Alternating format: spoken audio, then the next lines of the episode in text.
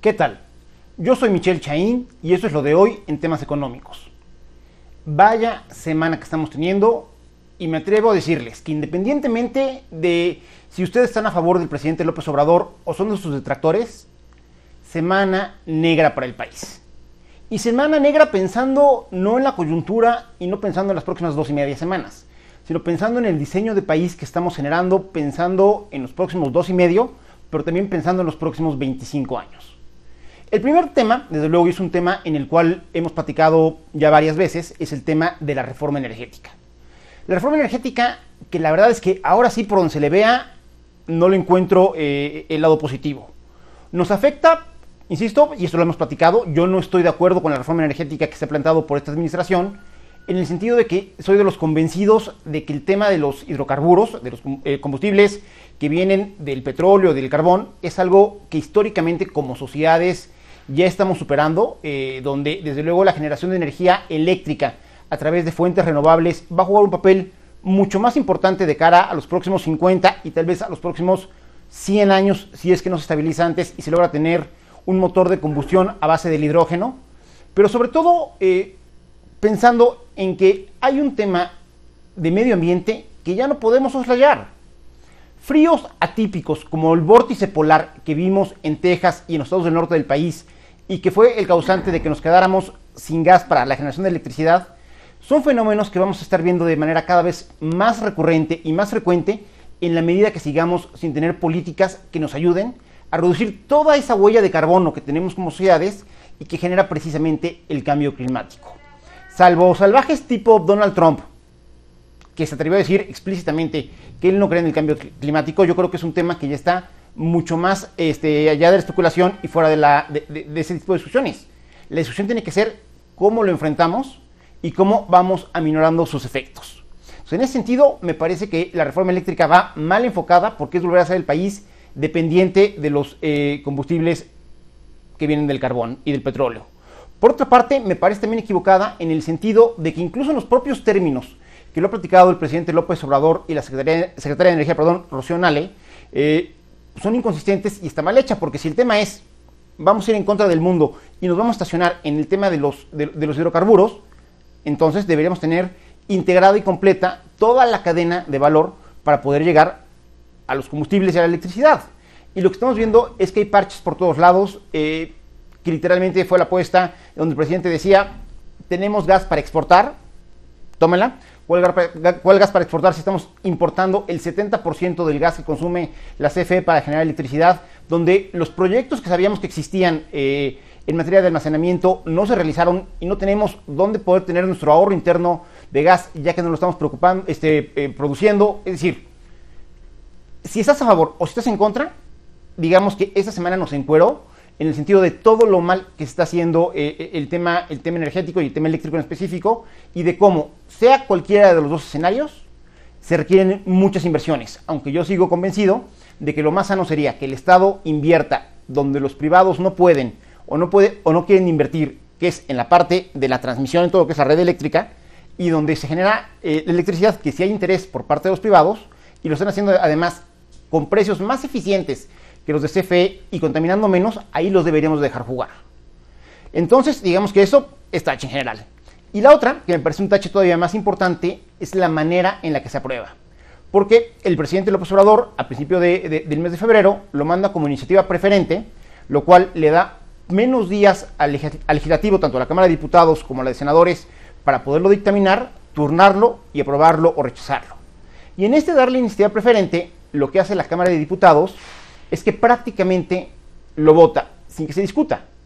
Desde luego no fue una votación unánime, fue el voto, de los diputados que obedecen al presidente contra el voto de los, de los más diputados, pero no hubo espacio para la discusión y eso es un tema gravísimo. Ustedes me podrán decir, oye Michelle, eso es mucho de procedimiento, a nosotros al final del día como, como ciudadanos de pie, que se discuta o no, o no se discuta qué. Pues sí, a lo mejor es un tema que ustedes en este momento no le están viendo su participación o no le están viendo su interés. Pero si empezamos a, descuidar estos pequeños momentos y estas pequeñas luchas, lo que vamos a tener el día de mañana es que temas que les van a estar afectando directamente a ustedes tampoco se van a discutir y van a ser esclavos de lo que una mayoría, con la que pueden o no pueden estar de acuerdo, tengan que opinar cuando las democracias funcionan precisamente para que gobernando la mayoría siempre haya espacios de respeto y de interlocución con las minorías. La propia reforma del Estado de 1977, que es donde surge, digamos, el principio del fin del, sistema de, partido único en México con Reyes Heroles, justo iba en ese sentido, en cómo para evitar que los pequeños inconformes, que las minorías inconformes se salgan del sistema político y entren a temas mucho más beligerantes y mucho más peligrosos, como, sea, como es el caso de la guerrilla, cómo les abrimos espacios para que tengamos este tipo de interlocución. Es un poco de donde vienen los diputados plurinominales. Y aquí estamos enfrentando situaciones similares. Estamos en un país muy crispado, con una sociedad muy polarizada, donde desafortunadamente el crimen a través del narco cada vez pareciera que toma más poder. Entonces, en ese sentido, en la medida que la mayoría que existe hoy, porque hay que recordar eso, las mayorías son dinámicas y no siempre son los mismos consensos. Pero si la mayoría que está hoy en día en el Congreso empieza a cerrar los espacios de interlocución, también están de facto cerrando los espacios para la participación política de movimientos que tienen mucho respaldo popular, que a lo mejor no alcanzan a ser mayoría, pero que sí son representativos. Entonces, el día de mañana, esta misma mayoría no va a poder estarse quejando de que haya un grupo creciente de, la sociedad mexicana que decida jugar por fuera de, de, lo que son las canchas de las instituciones democráticas que nos hemos construido como país. Y esto además lo digo porque normalmente, o muchos de la gente que ahorita está en la, en la 4T, como ellos les gusta autodenominarse, han resultado que con el tiempo son muy inconsistentes. Que cosas que ellos defendieron y utilizaron siendo oposición, ahorita como gobierno las condenan. Entonces, en ese sentido, me parece gravísimo el tema de la reforma eléctrica, pero me parece quizá todavía más grave la manera en la que se aprueba en Cámara de Diputados. El tema se turna la siguiente semana a Cámara de Senadores y veremos ahí si el Senado, eh, la verdad es que nos, nos sorprende y nos da algo para, que, donde mejore la muy mala impresión que dio cuando aprobó a tontas y locas este, este proyecto que había de modificación de la ley de Banco de México y tuvo que ser en la Cámara de Diputados, donde, donde digamos que se empantanó y donde me parece que ya se frenó. Ahora, eh, esto nos habla también de lo poco respetuosos que están resultando los diputados de la sociedad. Y esto lo digo porque se hizo un ejercicio de eh, Parlamento abierto, este ejercicio que ya contempla eh, la, ley, donde la Cámara de Diputados o de Senadores puede invitar a la sociedad en general, especialistas, ONGs, cámaras empresariales, a todos los involucrados a que presenten ponencias y a tomar en cuenta lo que se dice en la sociedad, platicar. A ver, vamos a entendernos, ¿por qué no te gusta el outsourcing o por qué no te gusta eh, la contaminación por, este, el carbón o por qué no te gusta el medio ambiente? Es decir, vamos a platicarlo entre tus representantes populares y la sociedad organizada. Se hizo un ejercicio de parlamento abierto precisamente para el tema de la, reforma eléctrica y no se discutió. O sea, de nada sirvió a la sociedad civil, a los especialistas, a las cámaras, a los expertos universitarios, a los investigadores, ir y dedicarle tiempo, que cuando uno trabaja fuera del gobierno, el tiempo es dinero, de tu tiempo y de tu dinero, para abonar algo en favor del país, y ni siquiera tuvieron el respeto de tomarlo en cuenta, o sea, así de desconsiderado, ni siquiera el respeto de tomarlo en cuenta para que se discutiera en el Pleno o en comisiones. Entonces, no solo es ignorar a la oposición, están ignorando a la sociedad. ¿Qué tipo de gobierno que se dice democrático puede mantener esas credenciales cuando no le está escuchando a la gente en los mismos instrumentos que se diseñó para hacerlo? Lo cual me lleva al segundo punto preocupante. Todas las democracias, desde la ilustración, desde que Montesquieu diera con el diseño ya de manera mucho más funcional, todas las democracias en el orbe a raíz de la revolución del siglo XIX este, para acá, todas han basado buena parte de su diseño institucional en la división de poderes. Y es una división que pasa más allá de tenerlos de manera formal. O sea, sí, la ley puede decir que tienes tres. Si de facto ninguno funciona, pues vives en un caos, independientemente de lo que diga la ley. Entonces, tener tres poderes, el legislativo, haciendo las leyes, que como es el que tiene la representación más cercana a los ciudadanos normalmente es donde los teóricos ubican el tema de la soberanía, es el legislativo el que hace las leyes, el ejecutivo que es el que las implementa, que viene siendo en el caso de México la presidencia y todo el gobierno federal, y desde luego el judicial con la Suprema Corte y todo el tema de los jueces. Pues bien, lo que estamos viendo es que el presidente López Obrador le dijo a su poder este, legislativo que no quería que se le cambiara una coma y todo lo que les platiqué fue para no cambiarle una coma estamos teniendo entonces diputados que ya nos dejaron de representar a nosotros como ciudadanos y que únicamente están velando por los intereses del presidente. En esos términos, y reconociendo explícitamente como lo están haciendo ellos, porque ni siquiera hicieron la finta de vamos a discutirlo y por aquí mueve el tantito, no, o sea, no. Cínicamente, sin moverle una coma, podemos seguir hablando de un sistema democrático en México cuando estamos atentando contra algo tan básico y tan funcional como es el caso de la división de poderes. Y esto me lleva al segundo tema, fue muy caliente esta semana, que fue eh, las observaciones que hizo la Auditoría Superior de la Federación al ejercicio fiscal 2019. Ahí donde, a pesar de que toda la, atención se está yendo a estos dimes y diretes entre el presidente, que a ver, ahora es el mundo al revés, ahora es el presidente amenazando a la Auditoría Superior de la Federación este, por errores que se cometieron y que ya los eh, reconoció explícitamente David Colmenares, que es quien lleva la auditoría, es el Auditor Superior de la Federación, pero que son simplemente en un tema, que es el tema de la cancelación del nuevo aeropuerto, que desde luego fue fundamental, pero que dentro de los 67.498 millones de pesos, que, son todo lo que está observado por parte de la SF, pues la verdad es que me parece que nos estamos perdiendo en, chiquiñuelas. Ahora, hay que entender lo que es auditoría y por qué los errores de la auditoría no son tan relevantes. Y no es por justificarla. Y miren que yo me di entres duros, regulares y durísimos con, auditores.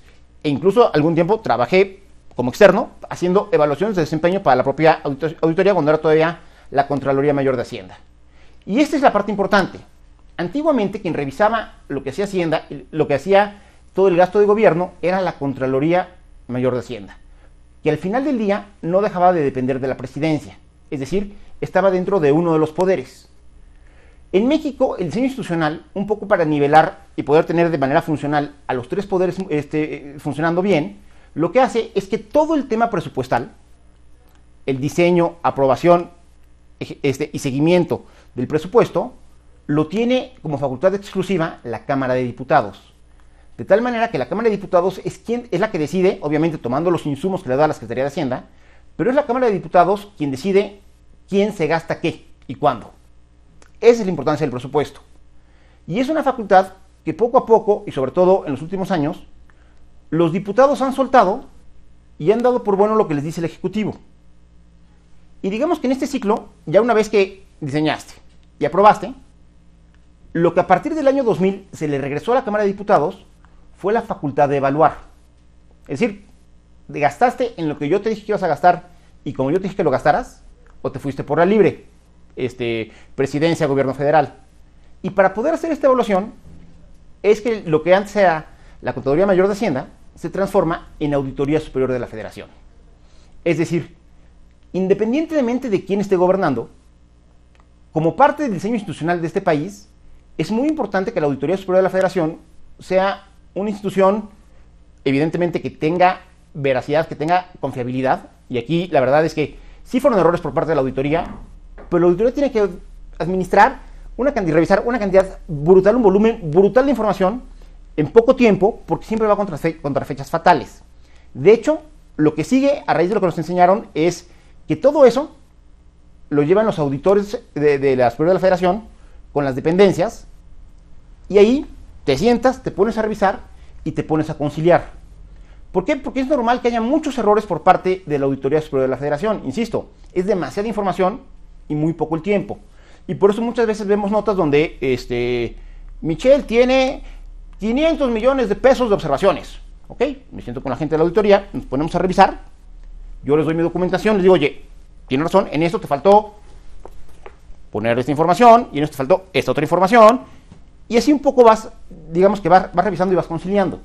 Y es muy normal que después de que tienes muchas observaciones, acabas por, acaban por quitarlas todas o dejarte una parte muy, muy, muy pequeña. Eh, entonces, en ese sentido, la auditoría nunca ha sido una situación de que vayan con la cimatarra este, desenfundada y lo que quieran es cortar cabezas a, diestra y siniestra y de primeras a este, y de buenas a primeras, primeras, perdón.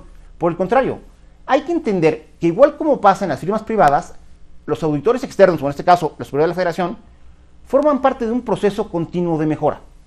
Y año con año, observación tras observación, hemos ido afinando la operación de muchas de las, de, las dependencias y muchos de los programas que hemos tenido como administración. Ahora, es normal que, en un gobierno como el de López Obrador, que lo que buscó fue hacerle una cirugía mayor, que acabó por no serla, pero sí le metió mano al presupuesto de egresos, pues tengamos programas nuevos. Y en esos programas, en la medida que son nuevos y que nunca se han supervisado y nunca se han evaluado, es normal que tengan más observaciones. Lo importante es que se entienda que las observaciones son para mejorar, no para exhibir a nadie. Y que en la medida que vayamos haciendo un ejercicio de esto cada año, vamos a tener mejores programas, mejores gobiernos, mejor gasto público y en consecuencia mayores beneficios para la sociedad. Pero si en lugar de eso lo que estamos viendo es que están tomando de un error que pudo haber cometido la auditoría, cometió la auditoría en el tema de la cancelación del aeropuerto de la Ciudad de México y de ahí quieren correr a David Colmenares y quieren este, ir a tirar uno por uno este, el edificio de la auditoría, estamos entendiendo mal para qué sirven las cosas.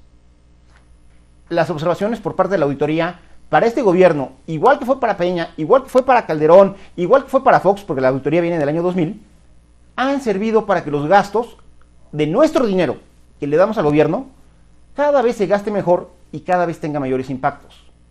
Si tú nada más te vas con las observaciones que te dice tu mamita, y tu mamita te dice que eres el niño o la niña más linda del mundo, y que no hay nadie más inteligente y más brillante y más simpático que tú, lo único que va a resultar es que cuando seas adolescente, en lugar de que seas una mejor persona, vas a ser una criatura insufrible. Lo mismo pasa con los programas. Si no hay alguien externo que lo esté criticando y que nos diga dónde tenemos que ir, dónde podemos mejorar, y únicamente escuchas a tu porra y a tus corifeos que te dicen que eres el mejor gobierno en la historia del universo, difícilmente vas a mejorar.